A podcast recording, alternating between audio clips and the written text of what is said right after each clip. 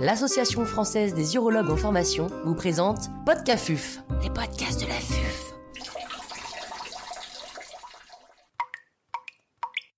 Cet épisode a été réalisé grâce au soutien institutionnel du laboratoire Janssen. L'intervenante n'a pas reçu de financement.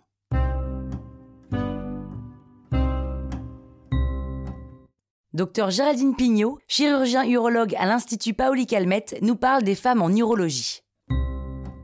Quand vous est venue l'envie de devenir urologue?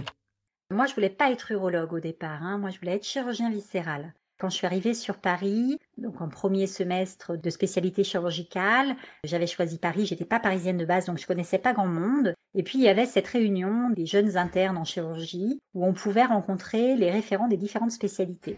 Et euh, moi, je m'étais dit, chouette, je vais voir le référent de chirurgie viscérale. Puis je suis arrivée à cette réunion et malheureusement, le, référent de chirurgie viscérale avait été retenu sur une urgence. Je pense que c'était un signe. Et par contre, il y avait bah, les référents d'ophtalmologie, d'ORL, de chirurgie plastique, de stomatologie, et puis il y avait le référent d'urologie. Je me suis dit, bon, bah, l'urologie, c'est ce qui se rapproche peut-être le plus de la chirurgie viscérale. Je vais aller me renseigner, il y a toujours des infos à glaner, ça peut être intéressant. Et je me rappelle euh, m'être approché du référent urologie, qui était Morgane Roupré à l'époque, qui, en me voyant arriver, m'a dit, ah non, non, euh, l'ophtalmologie, c'est là-bas.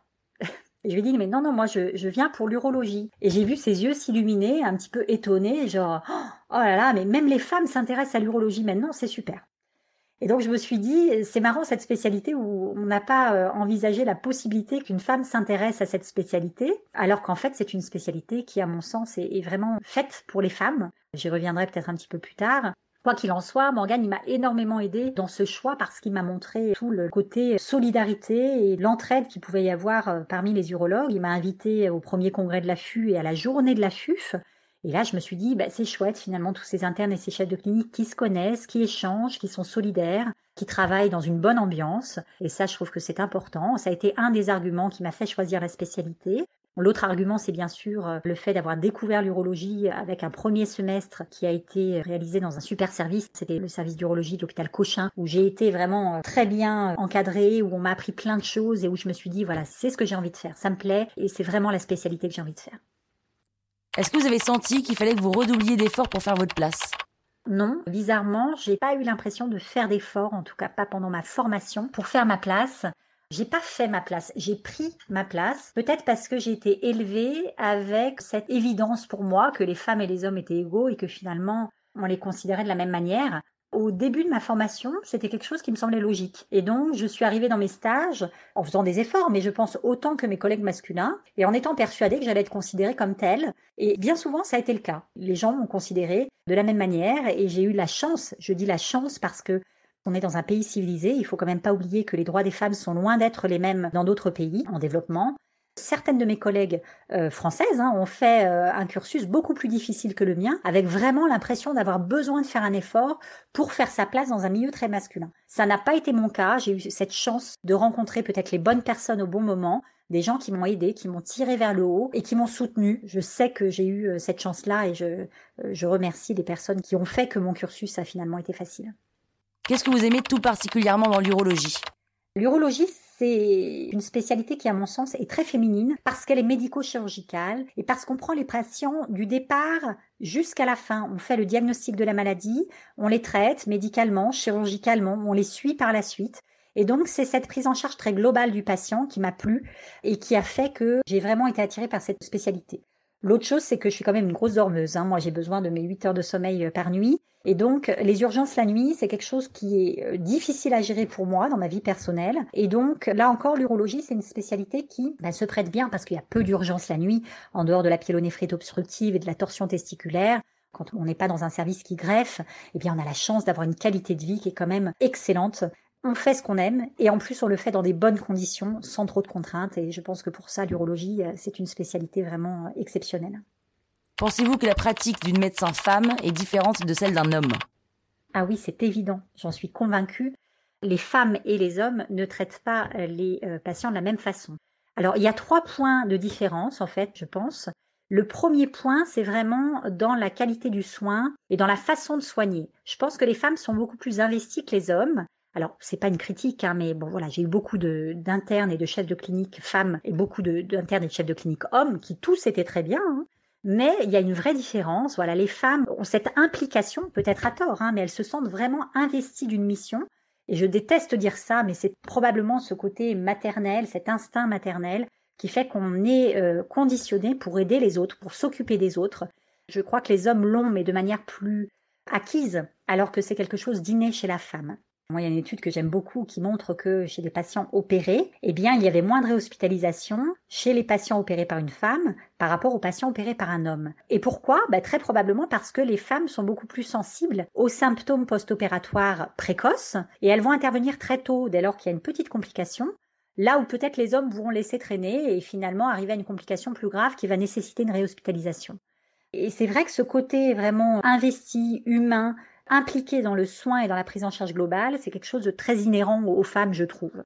La deuxième différence, elle est dans la prise en charge chirurgicale. Alors c'est très féministe de dire ça, je regrette de le dire, mais malheureusement je le pense. Euh, les femmes sont plus douées chirurgicalement que les hommes, malgré ce qu'elles pensent. Bien souvent, la gestuelle est plus fine et de manière innée, elles sont plus douées pour des petits gestes. Et l'urologie, on l'a dit, c'est une spécialité où il faut être fin sur certaines sutures veineuses, anastomotiques ou autres. Et les femmes ont un petit atout là-dedans.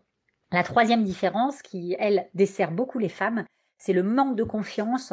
Et ça aussi, pour avoir eu euh, des internes et des chefs de clinique qui sont passés euh, dans mes services, je trouve que les femmes manquent de confiance en elles. Elles sont sans cesse en train de se remettre en question sur leur prise en charge médicale et sur leur capacité chirurgicale, alors qu'au contraire, elles ne devraient pas, même si leur prise en charge est différente de celle des hommes, elles ont plein d'avantages et plein d'atouts qu'elles doivent savoir mettre en avant au lieu de penser que ce sont des faiblesses. Et donc ça, c'est vraiment le gros problème avec les femmes, c'est ce manque de confiance qui font que malheureusement parfois, on considère que certaines choses sont des faiblesses alors qu'il faut les considérer comme des forces et ça doit nous faire avancer.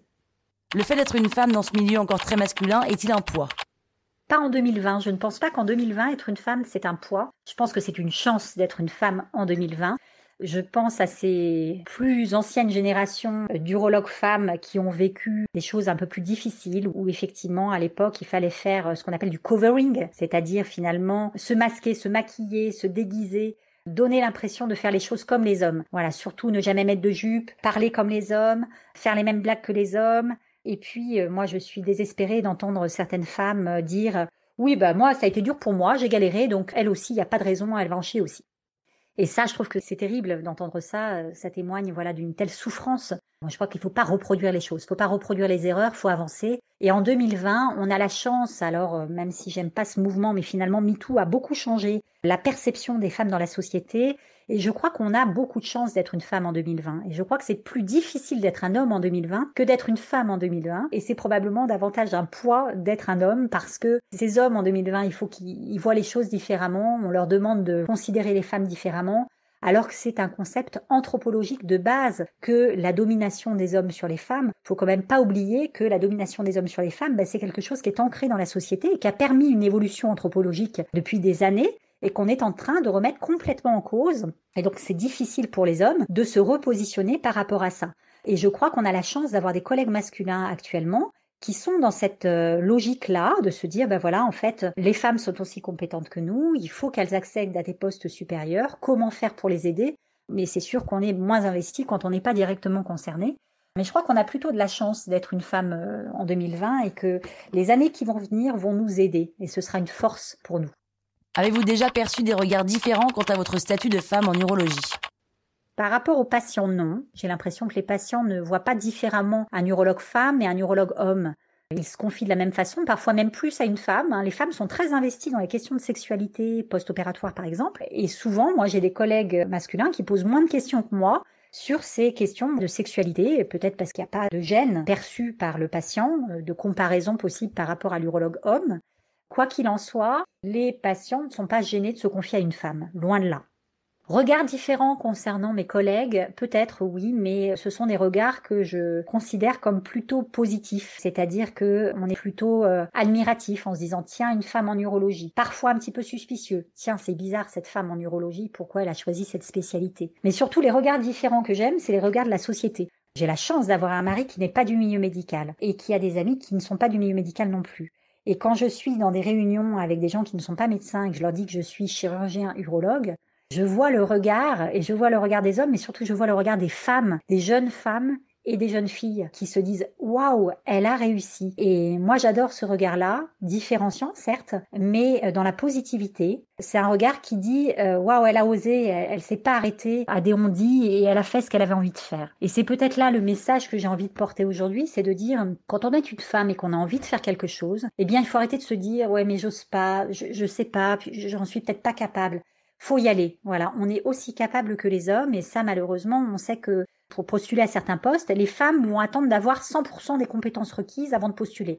Un homme, il se pose beaucoup moins de questions. S'il a 60% des compétences requises, il va y aller et il va foncer. Ben, c'est peut-être ce qu'il faut qu'on fasse. Il faut qu'on arrête de se remettre en question et il faut qu'on se dise que voilà, on a aussi les compétences, peut-être pas toutes, mais on avance et puis les choses vont se faire. Quels sont vos conseils pour associer vie personnelle et chirurgien urologue? De ne rien sacrifier ni sa vie personnelle, ni sa vie professionnelle, et d'essayer de faire ce qu'on a envie de faire au moment où on a envie de le faire. Professionnellement, ça veut dire quoi? Ça veut dire qu'il faut savoir postuler à des postes qui nous intéressent. Il faut savoir se battre en se disant qu'on a la possibilité d'accéder à tel ou tel poste et qu'on n'a pas euh, moins de chances que son collègue masculin parce qu'on est une femme. Et c'est la même chose dans la vie personnelle. Si on a envie à un moment donné euh, de faire des enfants, eh ben, il faut les faire au moment où on a envie de les faire. Si on a envie euh, de se marier, de prendre une disponibilité, bah faites-le, c'est pas grave. Arrêtons de se poser des questions. Et finalement, la meilleure façon de trouver un équilibre, c'est de faire ce qui nous plaît. Moi, j'ai eu la chance d'avoir un mari qui a su mettre sa carrière un petit peu euh, en retrait quand moi j'avais l'envie de partir en congrès, de m'investir un peu plus professionnellement et qui m'a aidé énormément hein, dans la gestion familiale. Et c'est ce qui m'a permis d'avoir euh, deux enfants et de pouvoir les élever euh, de manière parfaitement épanouie parce que j'ai pu trouver cet équilibre entre une vie personnelle et une vie professionnelle. Et donc je pense qu'il faut juste répondre à ses attentes, arrêter de se mettre des freins et avancer des deux côtés comme on a envie de le faire en privilégiant sa vie professionnelle ou sa vie personnelle selon les moments et selon nos envies. Et finalement les choses se font très simplement quand on se pose moins de questions. Un dernier mot pour la fin? Un dernier mot euh, bah, pour toutes ces femmes urologues euh, qui finalement sont assez mal structurées pour le moment et je pense qu'on est en train de s'organiser en réseau.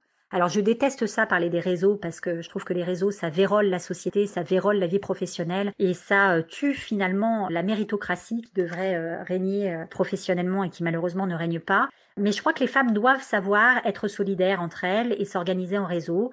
Et puis euh, voilà, il faut faire du mentorat, il faut savoir tirer les autres vers le haut. Quand on est arrivé euh, quelque part, ben, il faut savoir aider les autres à se hisser jusqu'à nous.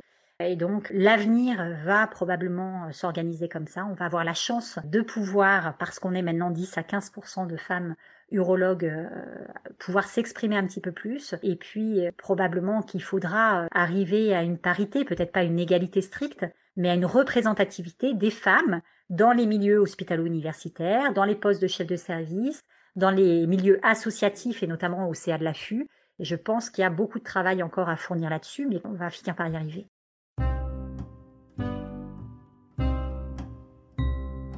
Un grand merci au docteur Géraldine Pignot pour son retour d'expérience. C'était Podcafuf, les podcasts de